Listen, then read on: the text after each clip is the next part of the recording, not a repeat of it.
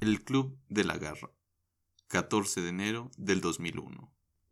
Columna por Germán de Esa Violante. ¿Por qué son así las mujeres? Es que son.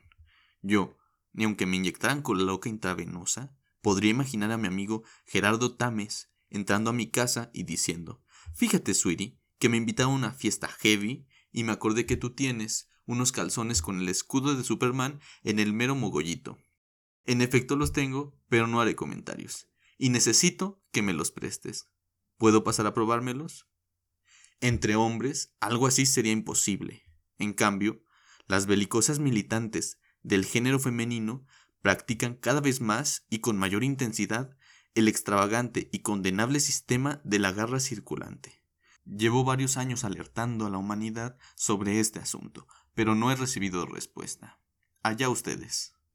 Lesivo, inquietante, ingrato me resulta llegar por la tarde a mi casa, subir alegremente las escaleras que conducen a la segunda planta y percibir, cuando voy en el último tramo, un alaraquiento corredero de loras a medio vestir.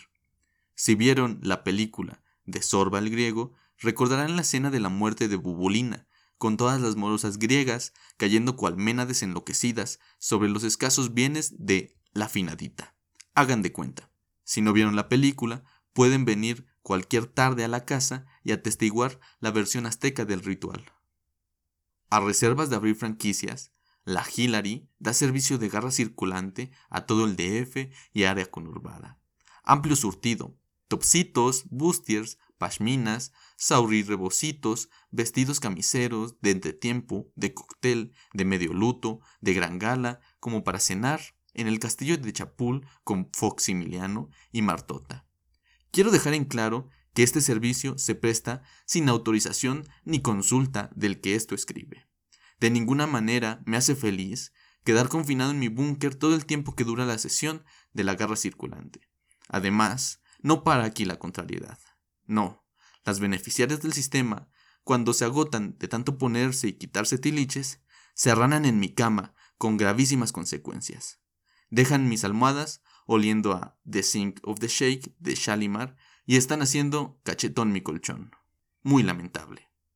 La senadora Hillary dice en su defensa que el Club de la Garra Circulante es una IAP que se agrupa bajo el lema Hoy por ti, mañana por mí. En esto sí tiene razón. Basta con asistir a cinco reuniones para darse cuenta de que son 20 atuendos y 100 accesorios los que componen el inventario total. Cada garra es usada alternadamente por las beneficiarias. Cada participante hace o deshace alforitas, sube o baja dobladillos, y al cabo de un año de servicio pesado, la prenda ya no se le puede poner ni a cuasimodo de lo deforme que queda algún sociólogo posmoderno tiene que estudiar este fenómeno. Los hombres sufrimos muchísimo. Es espantoso estar en una fiesta y reparar en la vestimenta de alguna señora e iniciar así un comentario con la propia esposa. Oye, pareja, ese Wonder Bra color rábano que se le asoma a la pochis no es el... Cállate, no preguntes idioteces y no le andes inspeccionando el busto a la pochis. A una respuesta así de energética, cortante y pelada, en México la solíamos llamar plegón. Hoy no sé cómo se le diga, pero sigue deteriorando gravemente nuestra autoestima. En verdad, hoy es lunes. Le pregunto a los astros, ¿por qué son así las mujeres? Es que son.